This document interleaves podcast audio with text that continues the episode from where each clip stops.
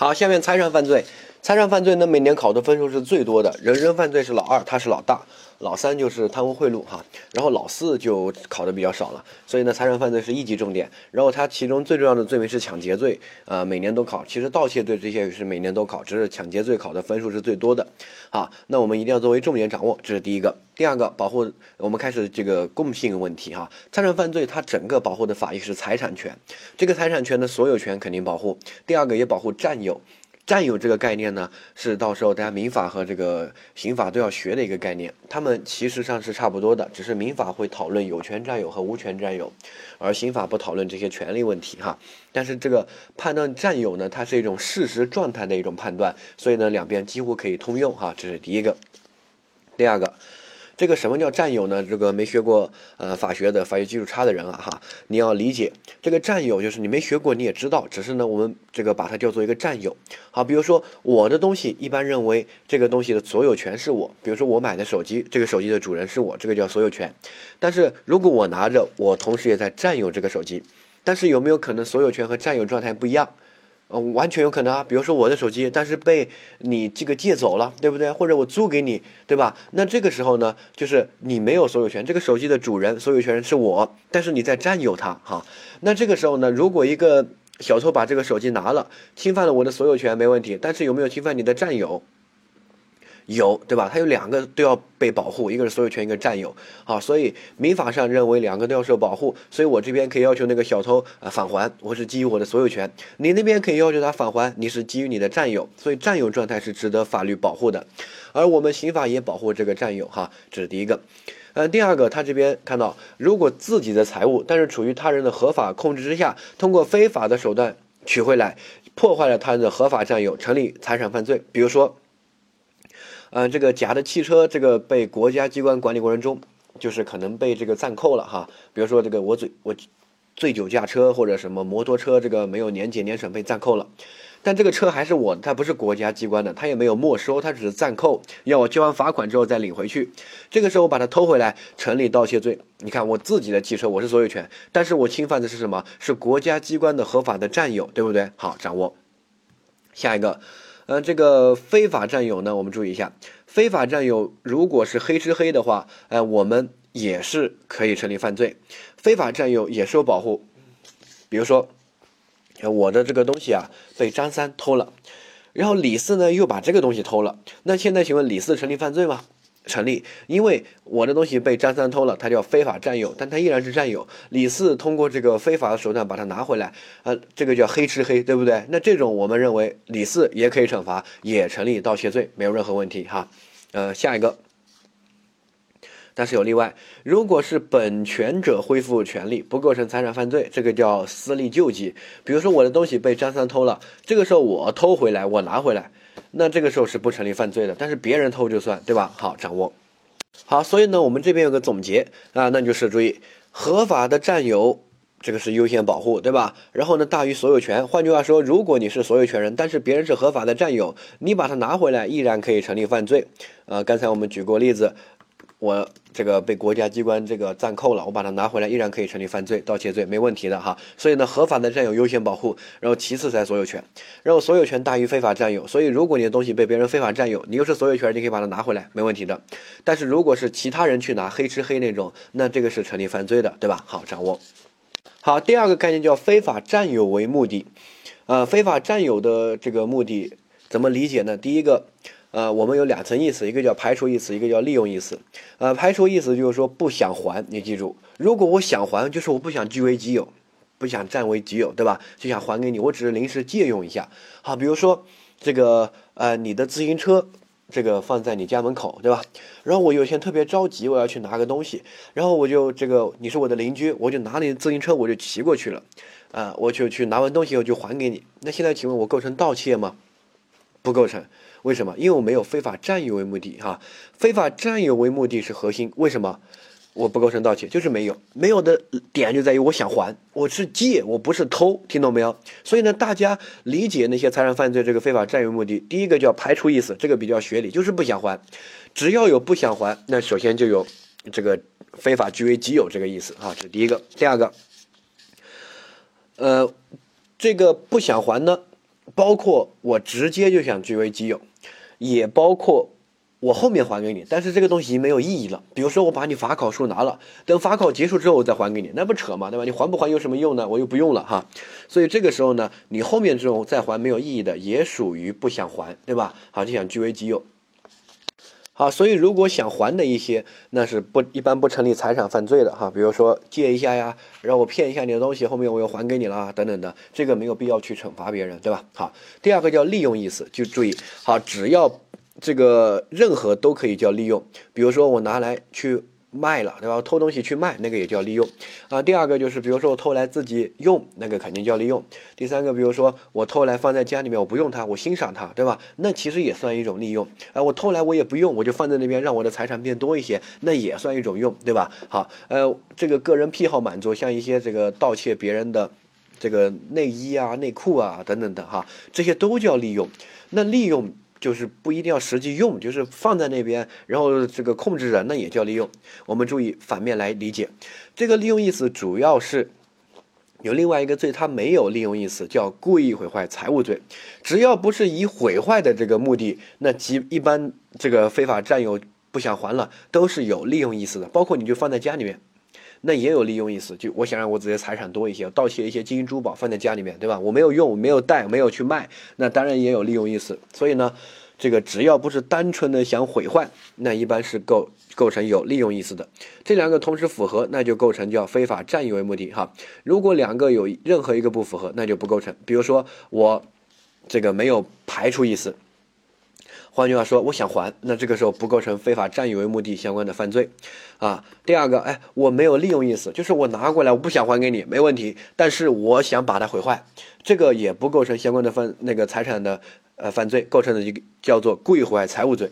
比如说，我把你手机拿过来，如果我有非法占有为目的，那这个时候悄悄拿定盗窃，对吧？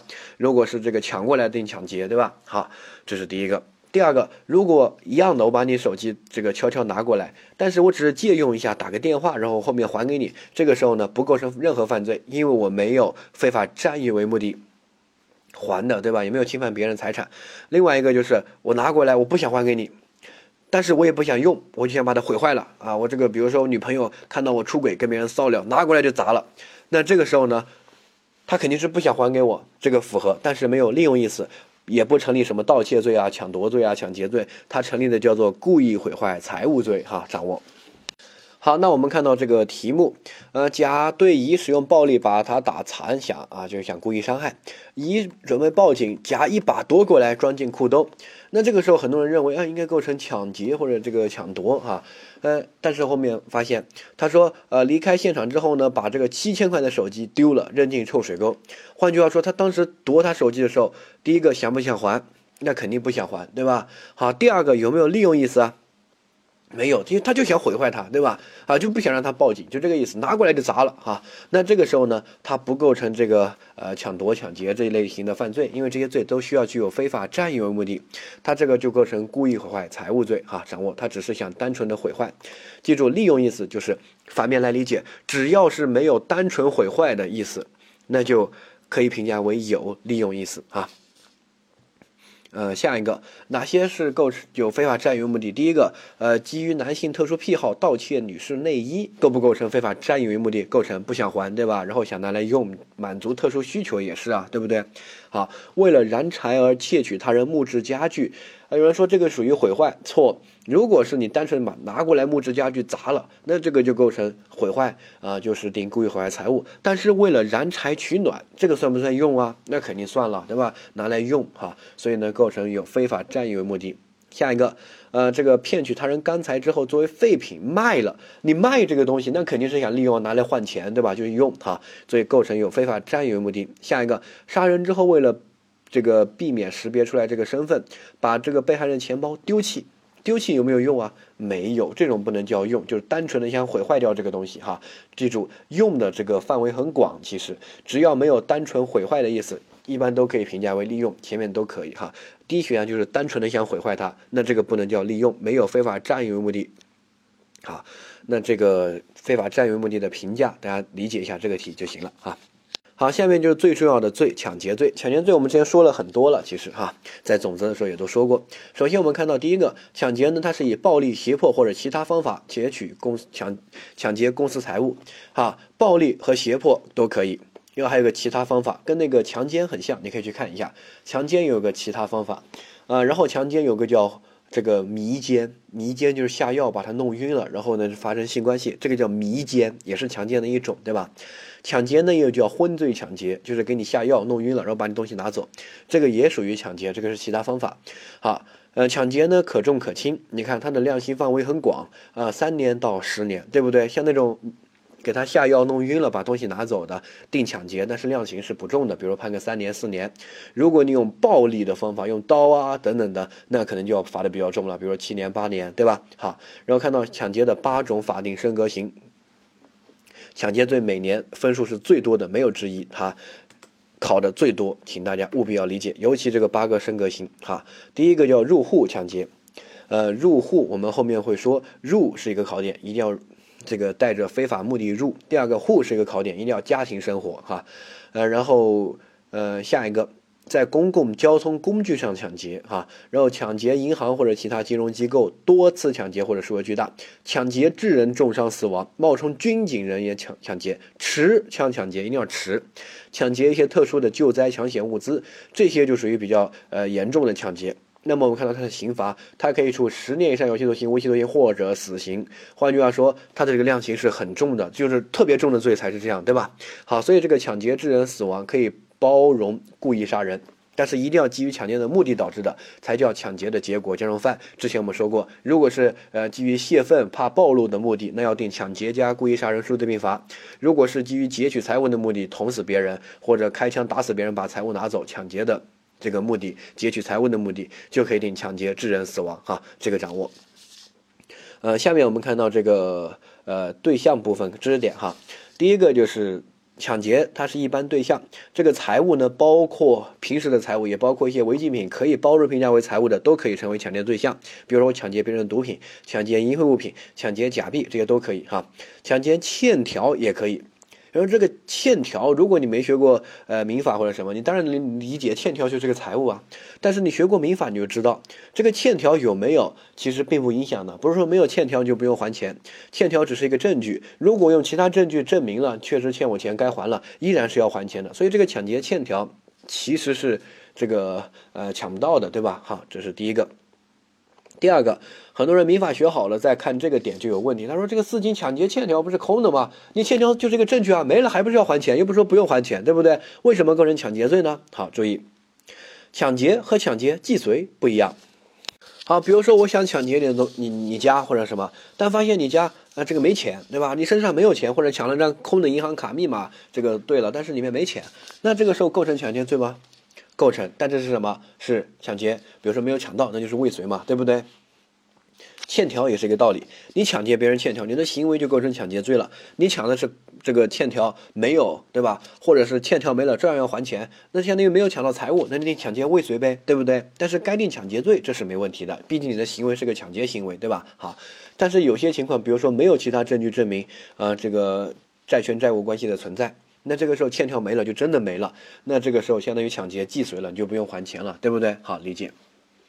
所以呢，抢劫欠条，如果还是要还钱呢，可能定抢劫未遂哈。然后呢，如果抢劫欠条就不用还钱了，这个债权债务关系消灭了，没有证据证明别人欠你钱了，那可能就是抢劫既遂哈。下一个，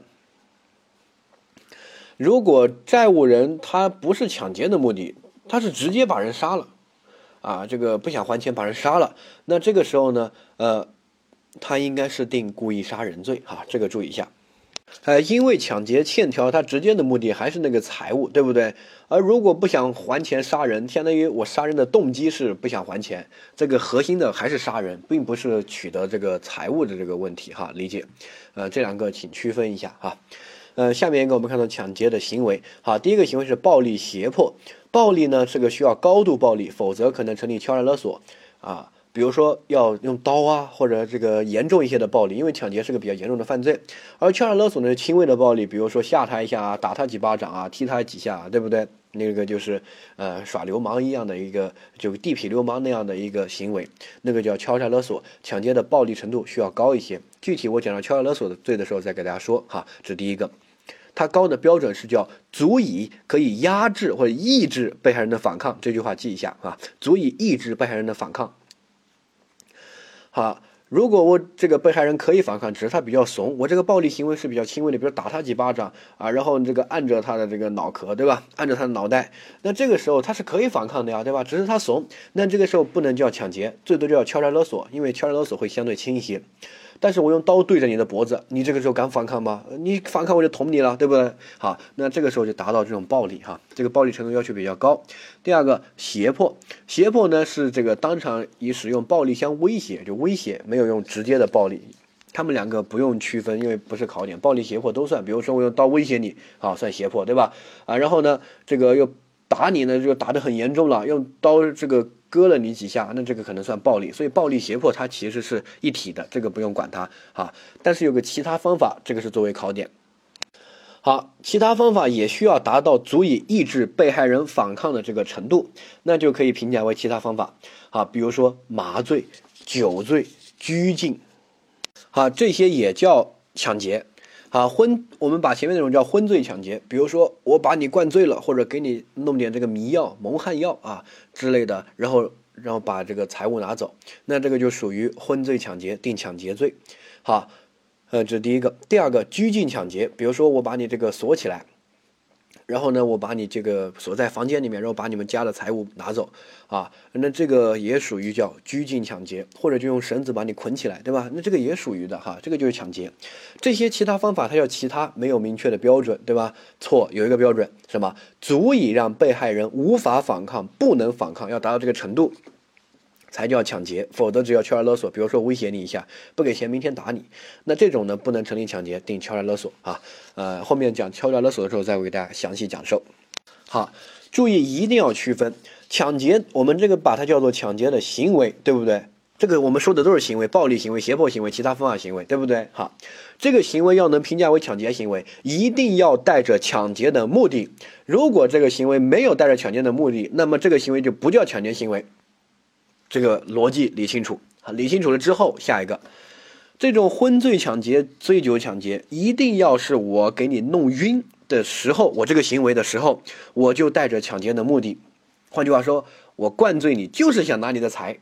拿你的钱物，对不对？好，那这个时候就可以评价为抢劫行为。这个灌你喝酒，另外一种情况就是我们两个平时兄弟伙喝酒嘛，对吧？来家里面喝醉了，喝醉了之后，哎，你这个钱包挺好的呀，然后你里面怎么还有那么多现金？我把它拿走，那这个叫做这个呃抢劫吗？不叫，他的抢劫行为在哪呢？我就问你，他压制被害人反抗的行为在哪？压根就没有啊，对不对？那有人说我灌醉了，不是说喝醉酒可以构成抢劫吗？是啊，喝醉酒是可以构成，但是这个的点就在于他灌醉跟别人喝酒的时候，他压根就没有抢劫的故意，他都没有想拿财物，对不对？只是正常的普通的喝酒。那这个时候定什么？啊，不好意思，这个不能定抢劫。如果你后面拿别人东西，那这个时候定盗窃哈。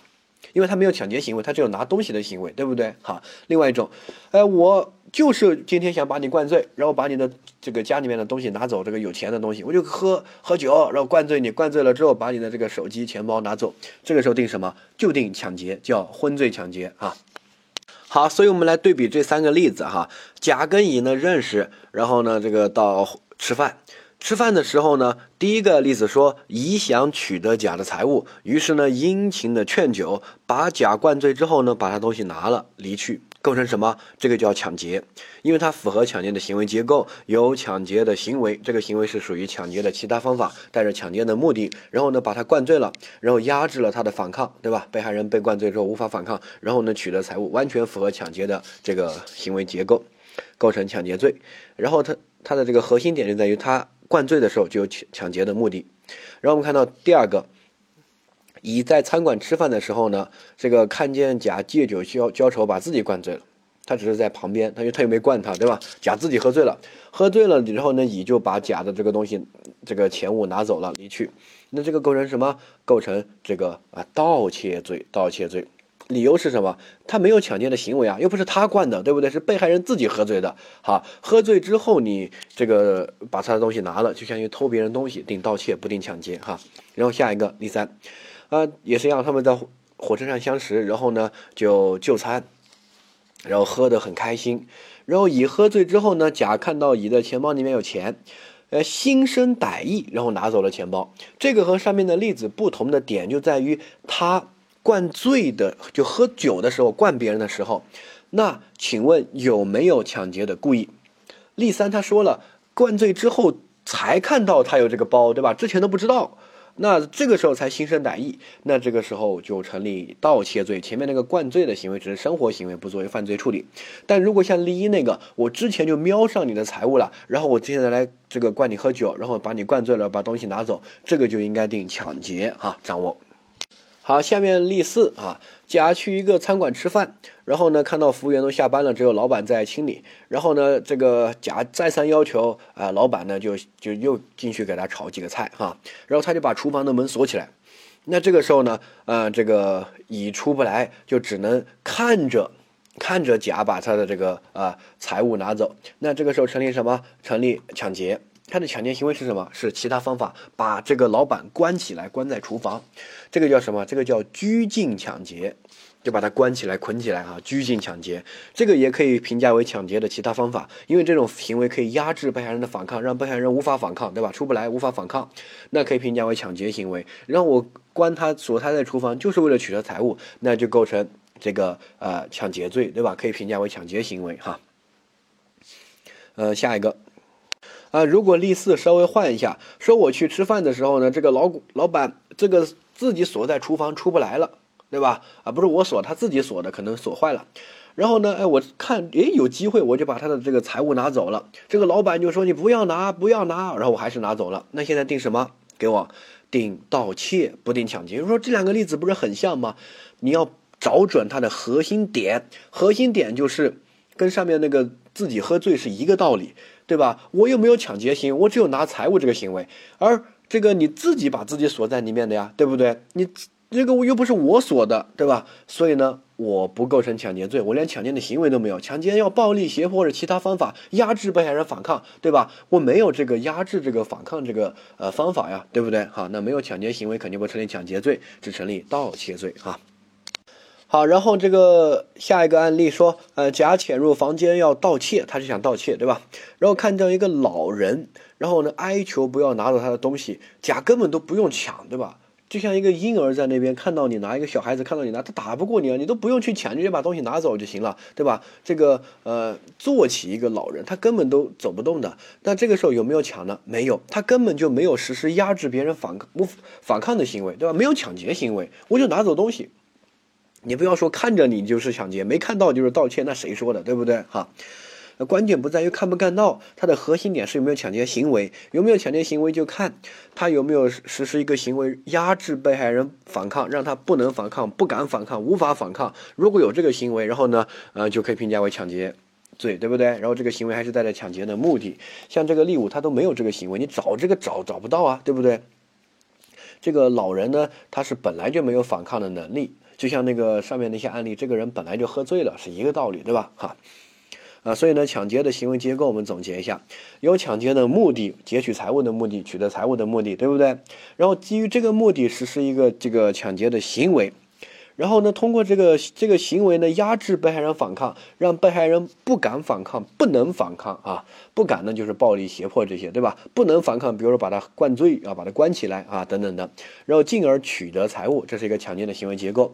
如果连强奸的行为就前面那个都不能找出来，找不出来，那不构成抢劫罪。比如说没有抢劫的目的，只是我们喝酒这个，对吧？正常喝酒啊，然后喝醉之后才。想拿财物的就成立盗窃。那比如说，呃，我没有这个抢劫的行为，比如说刚才这个呃老人对吧？我都没有抢，他自己无法反抗对吧？好，那这个时候我都没有抢劫行为的话，就不成立抢劫罪。好，理解。那后面拿财物可能成立是盗窃罪哈。好，下一个是暴力的对象。暴力的对象呢是财物的占有人，还有有处分权的人，他都可以成为暴力的对象。但是如果是无关的第三人，这种认识错误的情况，不宜认为是抢劫，认定是故意伤害，就要盗窃加盗窃。哈，这个在主观题的话，它可能会考观点展示；客观题的话，之前考过的真题给的是故意伤害加盗窃数罪并罚。好，什么意思呢？比如说啊，这个案例，甲站在这个摩托车旁边。这个的把他这个站在摩托车旁边的乙当做车主，啊，就是乙其实不是车主，只是在这边等人的，然后就站在摩托车旁边，甲以为他是车主，然后把乙打一顿，然后把摩托车骑走。换句话说，甲主观出发，他在干嘛？他在抢劫，他以为他这个打了车主，然后把别人摩托车抢走了，抢劫。但客观呢？你就直接骑走就行了呀，对不对？这个乙又不是车主，他只是站站在旁边的一个路人啊。那这个时候客观是什么？客观你打了乙一个行为定故意伤害，然后你把摩托车骑走呢，定盗窃，对不对？好，那这个呢，主观出发的话定抢劫，客观出发的话定故意伤害和盗窃。呃，这个选择题、客观题呢，一般认为是后者，就是故意伤害和盗窃。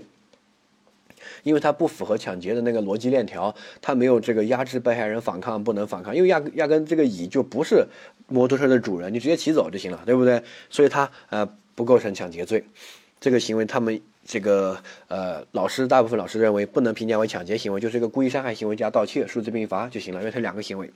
但是主观题那边考到的话，你就写观点展示。你说如果按照甲的主观翻译来说，应该构成抢劫啊，因为他有暴力行为，然后取得财物，对不对？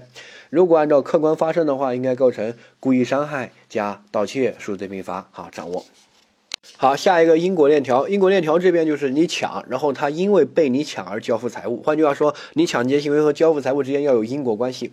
如果他不是因为被你抢而交付财物，啊，比如说我抢一个黑社会老大，然后呢，这个黑社会老大说，哎，小子不错，还敢抢我，我周围都是兄弟，对吧？隔壁桌的都是我兄弟，对吧？但是他一看，哎，小子像我当年，然后拿着几千块钱滚吧。那这个时候，老大是基于被抢不能反抗、不敢反抗而交付财物的吗？不是，就是有因有果，但他没联系。抢是抢了，结财物也给了，对吧？但是没有联系。他不是基于你抢交付财物，他是基于什么？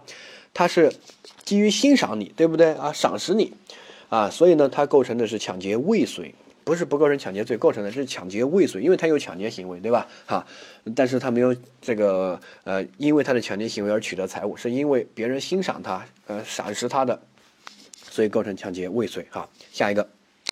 好，下一个抢劫数额问题，抢劫信用卡并使用的，那么实际使用数额为抢劫数额，因为抢的东西越多，肯定罚的越重。这个数额呢，就是以实际使用数额。我抢到了一张卡，里面有一个亿，但我没有用啊，没有用，没有损失啊，对不对？好，我也可能很多卡不知道密码用不了啊，对吧？好，或者被冻结了，那这个时候不能说我抢到了一个亿啊，给我量死刑或者什么，太啊太不合适。这种呢，只能以实际消费和使用的数额为抢劫数额。哈，下一个，如果你。抢劫其他财物，然后劫取这个机动车当逃跑的工具或者犯罪的工具，那这个时候相当于你抢劫了一些东西，然后又劫取了。注意关键词是劫取了机动车，对不对？好，那这个时候相当于你多次抢劫，抢劫了这个手机，同时也抢了一个摩托车，对吧？那这个时候呢，呃，定抢劫罪，但是。指定一个就行了。我们之前学过多次盗窃、多次抢劫，对吧？指定一个罪，但是数额要累计计算啊，就把摩托车和这个手机一起加起来算抢劫的数额啊。下一个，呃，为实施抢劫以外其他犯罪的这个目的啊，劫取机动车。换句话说，我这个劫取机动车不是为了抢劫啊，比如说我是为了杀人啊等等的，那这个时候我劫取机动车的行为构成抢劫罪，然后我杀人还另外构成故意杀人罪，数罪并罚，对不对？哈，这个比较简单，符合我们总则的原理啊。呃，下一个这个罪数啊，绑架过程中又当场劫取被害人随身携带的财物的啊，则一重。这个我们在讲绑架的时候说过，对不对？哈，呃，下一个。如果这个实施伤害、强奸等行为，在这些行为的时候没有抢劫的故意，啊，没有抢劫的故意，只是想单纯的伤害或者强奸，然后呢，在被害人没有失去知觉、没有失去知觉，利用被害人不能反抗、不敢反抗的处境，临时起意劫取这个他人财物的，那么应该前面的罪加抢劫罪，数罪并罚。如果被害人已经失去知觉了。那这个时候呢，这个临时起意的应该构成前面的这个罪和盗窃罪，数罪并罚。好，这个怎么来理解呢？它是司法解释的原文哈。首先，第一个前它前面实施一个行为是不能评价为抢劫行为的，比如说我单纯想打你，单纯想强奸你，我不想拿你的财物这一时这个时候，所以我这个行为不能评价为抢劫行为。我就算打你了，也只能构成故意伤害罪。后面我才临时起意，这个是关键点，然后拿走财物。那这个时候会有一种特殊的情形，为什么？因为在这种情况之下，我拿你的东西，我都没必要抢你了。换句话说，我没必要再打你一顿了。你前面就被我打了，或者被我强奸了。然后我现在，你看，假设这样一个状态啊，前面你被我打了，或者被被我强奸了。然后呢，你在旁边，这个时候你敢反抗我吗？你前面都被我打了，被我强奸了，你还敢跟我干吗？肯定不行啊，对不对？然后这个时候呢，我就把你的这个什么手机、钱包这些拿走了。你想嘛，如果一个人被强奸了，然后他拿个手机、钱包，你这个时候还敢跟那个人反抗？你肯定不敢反抗啊，对不对？好。哎，你只能眼睁睁的看着他拿，你大气都不敢说一声，对吧？万一说了又被打一顿，所以这个时候行为人，呃，这个去拿财物的话，应该是定这个抢劫罪，司法解释就是这个意思哈。但是如果前面伤害行为、强奸行为已经把他弄晕了，对吧？啊，这个已经失去知觉了，昏迷了，那这个时候你再拿的话，呃，那你还是不构成抢劫，应该成立盗窃，因为前面能成立抢劫的原因是。这个被害人已经由于我的前行为陷入到一种不敢反抗的一种状态了，对不对？我只要瞪他一眼，他就被吓死了，对吧？啊，所以呢，这个时候我去拿走财物，他没有失去知觉的情况之下，他肯定是不敢反抗的，那是可以评价为抢劫罪的。啊，所以呢，这个定抢劫，前面如果是故意伤害或者强奸和这个抢劫要数罪并罚，哈，呃，但是如果后面已经失去知觉了。那这个时候你再拿走别人财物啊，不能评价为抢劫罪，因为没有这个压制被害人反抗啊，让他不敢反抗啊这种情况，他直接就是呃失去知觉了。但他失去知觉的理由不是你的抢劫行为，是伤害行为或者强奸行为，那个行为没有抢劫的故意，不能评价为抢劫行为。所以呢，在这种情况之下，没有抢劫行为，定的是盗窃罪。哈，理解这个司法解释稍微有点难度，它的核心点如果你要记的话。像白兰涛老师他们出上就说，啊，有没有失去知觉不是核心，但司法解释说的很明确，就是不失去知觉啊，对不对？好，把这种状况了解清楚。所以呢，你就记啊，前面那个行为如果不能评价为抢劫行为，只是一个伤害或者强奸行为，而后面那个临时起意，关键词在于临时起意哈，拿走别人财物，这个时候被害人如果失去知觉，定的盗窃，对吧？如果没有失去知觉。定抢劫，对吧？自己整理一下两个关键词：前行为，然后临时起意。然后呢，判断标准是分两条线：失去知觉定什么，没有失去知觉定什么啊？这样的一个思维整理过程，自己去整理一下啊。呃，下一个这个呃抢劫的几个加重刑啊比较重要。第一个要入户抢劫，呃，这个首先说一下这个户，呃，户这个概念呢，一定要家庭生活。呃，家庭生活什么叫家庭生活？好，理解它背后保护的法益。你这个到底算不算家庭呢？比如说我我酒店，酒店算不算家庭？而是如果有个人在酒店住呢？啊，像据说阿里巴巴这个接替马云那个一个姓张的什么，现在接班人啊，他这个在为了打理好阿里巴巴，在酒店住了好几年，对吧？我靠，那真的是不要家庭的为事业奋斗啊！哈，就这种，那这个时候算不算这个？呃，家庭嘛，对吧？算不算户啊？你进去抢劫算不算入户抢劫？哎，宿舍，我在宿舍住了好久了。呃，像我们有个师兄啊，他这个西镇本科、硕士、博士一直都在西镇读。他在西镇本科待了四年，硕士待了三年，博士又待了三年，加起来可能接近十年。他那个宿舍就是他家了，对吧？那个算不算户？对不对？好。有人说这些都应该算，所以你的这个没有把这个深刻理解。为什么入户抢劫要加重？我就问你，为什么入户抢劫要加重？啊，你在这个街边抢劫、抢劫商店、抢劫超市怎么不加重？为什么入户抢劫要加重？就是因为它有一个法益在里面。好，理解这个法益。啊，这个法益是这样的哈，就是如果我们看到一个新闻报道说，哎，周围有发生入户抢劫，那这个社会的这个安全感就会很低。就是我在家里面，我都很担心，我家有人敲门或者家呃门口有声音，我都担心的要死，对不对？我就感觉这个社会不安全，对吧？哈，这种是这个法保护的法益。但是如果我听说，比如说哪个超市被抢劫了，或者哪条路上面哪个人被抢劫了啊，或者哪个这个呃酒店被抢劫了，这个时候我回到家，我觉得我的家还是比较安全的，我只是不要去那些危险的地方就行了，对不对？所以呢，这个完全的性质是不一样的。所以这个户啊，必须是家庭生活，就是在这个地方抢劫，会导致我刚才说那个法益遭受到损害。能理解吧？哈，所以呢，什么集体宿舍啊、酒店啊、旅店啊、临时搭建的工棚啊，不认定为户。换句话说，你听在新闻报道说这些地方发生了抢劫，你在家里面你会感觉挺安全的，对不对？但是如果你听说哎周围发生了入户抢劫，谁在家里面都被抢了，那你在家里面都感觉不安全了哈。那这个就是他保护的法益，理解？好，下一个入户抢劫呢，户的这个法益是家庭生活。然后呢，我们看到下一个入。入的考点就在于他带着非法的目的入户，这个非法的目的呢，可以是比如说盗窃的目的入户啊，这个抢劫的目的入户都可以。但是入的时候就要带着非法的目的入户。如果他是合法的入户，呃，在户内临时起意发生的抢劫，那这个时候不属于入户抢劫。比如说我被我朋友邀请去他们家做客啊，比如说被马云啊邀请他们家做客，我看他们家，我靠，有个钻石，这个比我的拳头还大。而我想着管他的，今天就干了。然后我临时起意把他抢了，那这个时候构成入户抢劫吗？不构成。你最多算在户内抢劫，肯定不叫入户抢劫，因为你没有带着非法的目的入户，你是合法的被邀请进去入户的，对吧？然后在户内临时起意的抢劫，这个不属于入户抢劫。换句话说，你听见这种情况，你也不会觉得家里面不安全。你就觉得家里面还是挺安全的，就不要像你马云一样邀请一些这个阿阿猫阿狗来家里面就行了，对不对？好，掌握。呃，下一个，呃，入户抢劫第三个点就是暴力抢劫行为必须发生在户内。好，呃，入户盗窃这个被发现了，这个是带着不法的目的入户。如果他的暴力行为发生在户内啊，为了窝藏赃物这些，那是可以成立抢劫，并且要适用入户抢劫这种情节。但是如果他跑出去，跑到跑到大马路上，然后再使用暴力或者暴力相威胁，这个时候就不能认定为入户抢劫，这个属于事后转换的抢劫，后面会说啊。所以呢，这个抢劫、入户抢劫暴力行为必须发生在户内啊。下一个，嗯，这个商住两用，这个就是一个呃司法解释新的一个规定。好，说商住两用，这个到底算商还是算住，对不对啊？呃，他怎么认定呢？第一个，司法解释很复杂，我给大家总结了。第一个，看营业时间，如果你是非营业时间进入的，这种商住两用，商住两用在这个农村里面特别常见，还有一些这个景区里面一些什么，大家可能住一些古镇啊，这些对不对？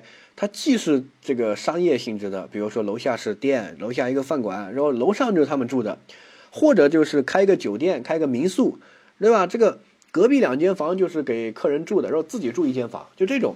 那这种到底是算住呢，还是算商呢？我们注意一下。好，如果你是非营业时间进入的，比如说半夜两三点，那这个时候你就想这个抢劫别人嘛，对不对？你不想抢劫那个商，你想抢劫的是住那个性质，啊，这是应该是入户抢劫。好，如果你是营业时间进入的，那我们就要看你到底去到哪个地方。比如说营业时间进入，你就在这个前台收银台那边抢了。那个相当于你抢劫商就不算入户抢劫，但是营业时间进入，你跑到后面，比如说这个人家的房间里面去抢劫，或者是楼上住的那边去抢劫，那这个时候也算这个入户抢劫，对不对？好，所以商住两用，注意，如果非营业时间进入，我不管在商那边还是在住那边，它都属于入户抢劫。如果营业时间进入，你再判断下一个，呃。他有没有到生活的区域？如果有的话，就属于入户抢劫；如果没有的话，就不属于入户抢劫，只是普通的抢劫。哈，掌握。好，下一个是在公共交通工具上抢劫。这个公共交通工具上抢劫为什么要罚？你这个加重处罚，你要搞清楚。啊，它的法益呢，并不是说这个交通工具怎么样，它是会造成公共的一种安全，就是在公共交通工具上抢劫，会对周围的乘客。或者这个发生一些事故啊，容易发生，对吧？哈，因为这个公共交通工具上很密集，你在上面抢劫呢，像那个天下无贼那种劫车呀，或者是啊这些，那就构成这个啊侵犯到这个法益。但是如果一些没有乘客的公共交通工具，比如说你在共享单车上面抢劫，你会有哪里危害到其他乘客嘛？对吧？我骑着共享单车，然后你骑这个坐在后座上说抢劫啊，这个怎么叫公共交通工具上抢劫呢？如果你看字面的意思，确实是个公共交通工具，对不对？但是它有危害到那个法益吗？对吧？所以那个入户到底什么算户，对吧？集体宿舍算不算？你要看那个法益哈。所以这个法益是会危害到其他乘客的安全、公共的安全啊，对吧？啊，所以呢这些就不属于，包括出租车它也不属于，出租车这些还有什么呃滴滴打车这些它都不属于公共交通工具。对吧？错，它肯定属于啊，这个哪里不是公共交通工具？是，但是在上面抢劫为什么不构成公共交通工具上抢劫？理由是他没有侵犯到这个其他乘客的安全这个法益，人不是很多，没必要给他加重，就定一个普通的抢劫就行了，对不对？哈，所以这里的公共交通工具是指大中型的一些，比如说大型的这个呃客车呀、呃火车呀、呃飞机呀啊这些，好，然后还有一个。比如说，哎，这个是个公交车，或者是个火车，是个地铁，在上面抢劫算不算？那肯定算啊，对不对？好，比如说他晚上停着，然后呢，一个这个司机在上面在打扫或者这个在清扫的时候呢，我就把那个啊给他抢了，啊晚上停下来了，停在停车场里面把他抢了，那这个属不属于公共交通工具上抢劫？很多人说属于啊，是不是公共交通工具？我说是，是不是在上面抢劫了？我说是，那怎么不属于呢？啊？你不要看表面，你一定要看法益，他有没有侵害到其他乘客的安全？他在停运状态，对不对？晚上停在停车场，哪有乘客呀？啊，所以这个时候就是普通的抢劫，没有这个在公共交通工具上抢劫这种加重的情况哈。所以一定要理解背后的法益。好，下一个叫抢劫银行或者其他金融机构，呃，这个呢，比注意一个点就是正在使用中的运钞车，啊，这个可以扩大解释为这个。银行的一部分，对吧？哈，这个理解这个点就行了，其他不用管。这个可以扩大解释，这是一个扩大解释，不是类推哈。呃，下一个，呃，这个抢劫多次或者数额巨大，一般多次呢是指三次以上，两次不算啊，三次以上。呃，然后下面。好，下面抢劫致人重伤死亡，这个是一个结果加重犯。好，那它符合我们之前说的结果加重犯的原理和判断标准。首先呢，我们判断结果加重犯，复习一下。首先找到这个致死的这个原因是哪一个导致的，对不对？好，这个原因找到了，那么这个行为可不可以评价为基本犯罪行为？如果可以的话，那就是结果加重犯；如果不可以的话，那就是定个这个数罪并罚，对不对？那可不可以怎么来看呢？就看这个行行为它的目的是什么目的哈。那对应到这里呢，比如说哎，我们找到这个致他死亡这个行为，比如说捅他一刀或者开枪把他这个崩了，对吧？好，这个行为，如果这个行为这个是可以评价为抢劫行为的话，那么就属于抢劫致人死亡。如果这个行为不能评价为抢劫行为的话，那么就属于这个。啊，故意杀人，对吧？和后面拿走财物可能定盗窃啊，这样数罪并罚。那他到底能不能定这这个属不属于抢劫行为呢？怎么看？关键看目的。如果我开枪或者捅你一刀是为了劫取财物，是为了抢劫的目的，那么这个时候就属于抢劫致人死亡。如果不是为了这个目的，就是为了泄愤，或者为了怕暴露，对吧？啊，杀人灭口啊，这些，你看到我的脸了，我要把你灭口啊。那这些目的，你肯定不是为了抢劫的目的，不是为了劫取财物的目的，对不对？那这些呢，就要定故意杀人啊。如果前面构成这个抢劫罪，就抢劫故意加故意杀人，数罪并罚，对吧？好，掌握。而这里呢，可以这个抢劫致人死亡，可以是直接故意导致的死亡，也可以评价，关键就看。你那个目的是不是抢劫的目的？哈，那我们举一些例子，比如说，呃，我这个看到你从银行里面走出来，拿了一包钱，我上去一枪爆头，一句话都没跟你说，一枪爆头，然后把东西拿走，属于什么？啊，你看找到致人致死那个开枪那个行为，这个行为能不能评价为抢劫行为？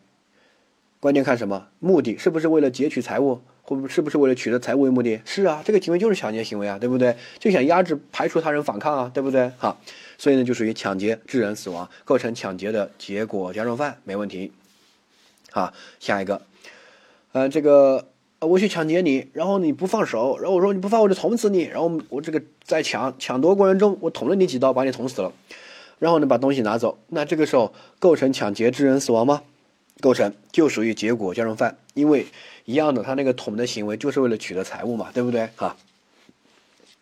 另外一个，哎，我抢劫，抢劫完了，这个你就说，哎，我看到你的脸了，我明天就去举报你。哎，你不是蒋思金吗？讲法考那个，我认识你，我要去举报你。这个时候转过来就把你捅死，那现在请问啊，致他死亡这个原因找到了，捅死对吧？这个捅死他这个是是想抢劫吗？是想取得财物吗？是这个目的吗？不是啊，他是为了泄愤，为了报复，为了灭口啊，这些目的，反正不是劫取财物的目的，对不对？那这个行为是否可以评价为抢劫行为？不能。结论就是前面构成抢劫罪，后面这个杀人就构成故意杀人罪，数罪并罚啊，但不属于抢劫致人死亡，只属于普通的抢劫加故意杀人，数罪并罚哈，掌握。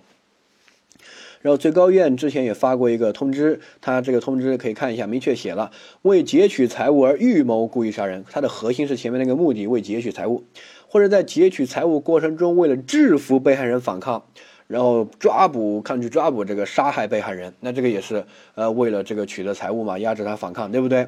啊，那这个可以判处死刑立即执行。换句话说，就定抢劫罪，然后适用结果加重犯，然后判死刑立即执行。所以这种其实罚的挺重的。所以这个抢劫罪它是可以包容故意杀人的，就是直接一句话都不跟你说。一枪把你爆头，然后把财物拿走，就也属于抢劫致人死亡，因为开枪行为可以评价为抢劫行为啊。下一个，这个致人死亡呢，包括致同伙死亡，那也属于没有说一定要致被害人啊，致无关的人、同伙啊等等的。比如说为了抢劫开枪，枪法不准，把同伙打死了，那这个时候照样属于抢劫致人死亡。这个行为只要可以评价为抢劫行为，然后这个死亡结果又跟这个有因果关系，那完全没问题啊，对不对？好，注意。好，下一个是冒充军警人员抢劫啊，这个一定要冒充。如果真的军人和警察使用自己的身份实施抢劫，不构成这个，因为法条写的很明确，冒充军和警，对吧？啊，嗯，下一个持枪抢劫，持枪一定要持，这个是核心。如果只是携带，那不构成哈，一定要持，一定要显示啊，这是第一。第二，这个必须是个真枪。啊，这必须是真枪，让别人感觉到这个很危险哇！如果你不拿枪，我还跟跟你搏一搏，对不对？你拿枪，我绝对不敢动了啊！你能要什么拿走，对吧？保命重要啊！所以持枪抢劫危险性比较大，呃，这个注意啊。好，那这个持枪抢劫呢也是一样，因为这种情况很危险，很容易这个杀死人，对不对？好，所以如果你拿一把假枪去骗骗别人，你根本都没有真枪，那不构成，对吧？啊，这个是很重的，基本是要判死刑的这种啊。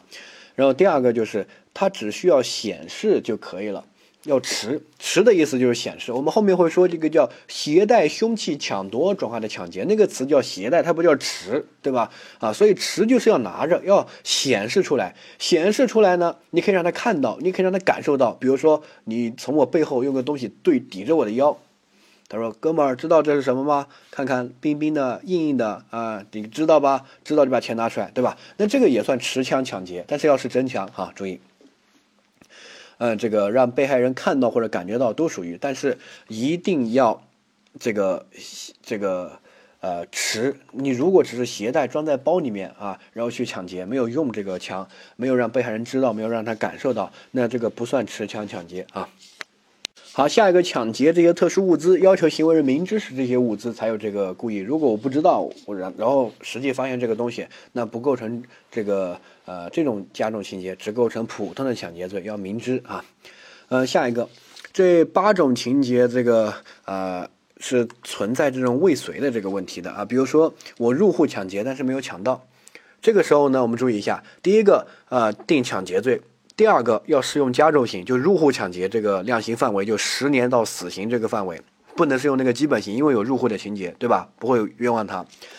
但是呢，你毕竟是未遂，所以呢，同时还要适用总则未遂的规定。但适用总则未遂的规定，量刑的档位是在十年到死刑这种有入户呃这个抢劫这种加重刑的这个呃量刑档位内再适用未遂，而不是适用抢劫的基本的那个未遂，对不对？好，掌握。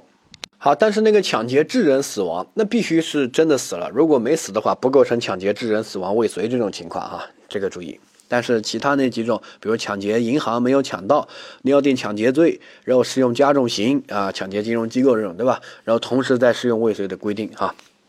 好，下一个抢劫的计计税标准有个司法解释说啊，抢劫侵犯的是这个复杂的法益，所以呢，你抢到钱肯定算既遂啊，财物啊，取得财物。但是如果你没有取得财物，但是导致别人轻伤，比如你捅了别人几刀，捅捅身轻伤，呃，但是没有拿到财物，没有抢到，这个人没钱，那这个时候也属于抢劫既遂。因为他认为抢劫是一个复杂复杂的课题、复合的课题哈，所以呢，造成轻伤或者取得财物，两者任何一个就可以既遂啊。如果两个都没造成，既没有造成轻伤，又没有取得财物，那肯定是未遂啊。呃，下一个，好，下一个，下面哪些情形可以成立抢劫致人死亡？嗯，第一个是冬日深夜抢劫，压制他的反抗，把他刺成重伤。然后离去，然后三个小时之后被冻死了哈。那这个首先我这个行为能不能评价为抢劫行为？可以啊，他的致他死亡的原因就是我捅他嘛，对不对？被冷这个东西肯定不能成为一种呃这个异常并且作用大的介入因素嘛，对不对？好，呃，所以呢肯定有因果关系。然后呢这个行为也可以评价为抢劫行为，那就是属于抢劫致人死亡哈。第二个，呃，抢劫妇女，然后路人来制止，制止，用自制火药枪把这个打死。你看，他是为了这个取得财物，为了排除反抗，对吧？啊，所以呢，还是抢劫的目的使用的这个暴力，并没有属于其他的什么泄愤啊等等目的，所以呢，也是属于抢劫致人死亡。啊，下一个，呃，丙和贺某共同抢劫，呃，然后呢，这个严某，严某呼救。丙拔刀刺向严某，严某一躲，哎，丙把同伙贺某刺死了，就相当于同刺死同伙。这个时候成不成立这个抢劫致人死亡呢？哎，成立，对吧？啊，同伙的死亡也属于抢劫致人死亡，我们之前说过没有问题的啊，呃。然后无关的路人呢，像那个 B 也属于，对不对？哈，呃，被害人呢也属于，同伙的也属于，这个人倒无所谓，只要是个人就行了。关键是你这个行为属不属于抢劫行为？你看，他属于的呀，对不对？啊，这个呃刺他这个行为就是抢劫行为哈。下一个，好，还有一个，嗯，这个选项说丁盗窃邱某家的东西，然后。离开的时候，邱某阻止他离开，然后丁开车把邱某撞死之后逃跑。你看，我这个逃跑开车把他撞死是为了什么？是为了逃跑，是为了顺利的取得财物，对不对？好，我们把这个后面学过就知道，这个叫抗拒抓捕，啊，抗拒抓捕叫事后转化的抢劫，这种行为就可以评价为事后转化的抢劫行为，所以这个也属于抢劫致人死亡。但这里的抢劫不是普通的抢劫，叫事后转化的抢劫啊。呃，下一个，我们看第二个，说哪些行为？指定抢劫罪一个罪啊，换句话说不构成其他罪。呃，甲把仇人杀死之后呢，取走他这个五千块的这个现金。你看，他说杀的是仇人，换句话说，我杀的时候想不想抢劫？不想。杀死之后取得他的现金，这个应该是故意杀人加盗窃，他都不成立抢劫。如果我是为了取得他的现金，然后把他杀了，这个就是抢劫一罪。然后抢劫致人死亡，但这个是杀仇人，杀了之后突然发现他有点钱，就顺手就拿了，这个就是故意杀人和盗窃，数罪并罚哈。下一个，这个甲持刀抢劫，故意把受害人杀死之后取得财物，你看这两个很明确，我杀的行为是为了取得财物，所以呢只构成抢劫罪，然后适用抢劫致人死亡这个加重刑，对不对？没问题的哈。下一个 C 说，在抢劫过程中为了压制反抗，故意将被害人杀死。他这个属不属于抢劫致人死亡？属于啊，对不对？为了压制反抗，那么明确的哈，就指定抢劫罪一罪啊，然后适用致人死亡这个加重刑。下一个，呃，D，甲实施抢劫之后，为了防止被害人报案啊，把他杀死。你看，我这个是不是为了继续能取得财物呀？取得财物这些，不是，我是为了防止他报案灭口，对不对？啊，这个呢，应该是定抢劫和故意杀人数罪并罚啊，因为后面那个行为不能再评价为抢劫行为了啊，理解？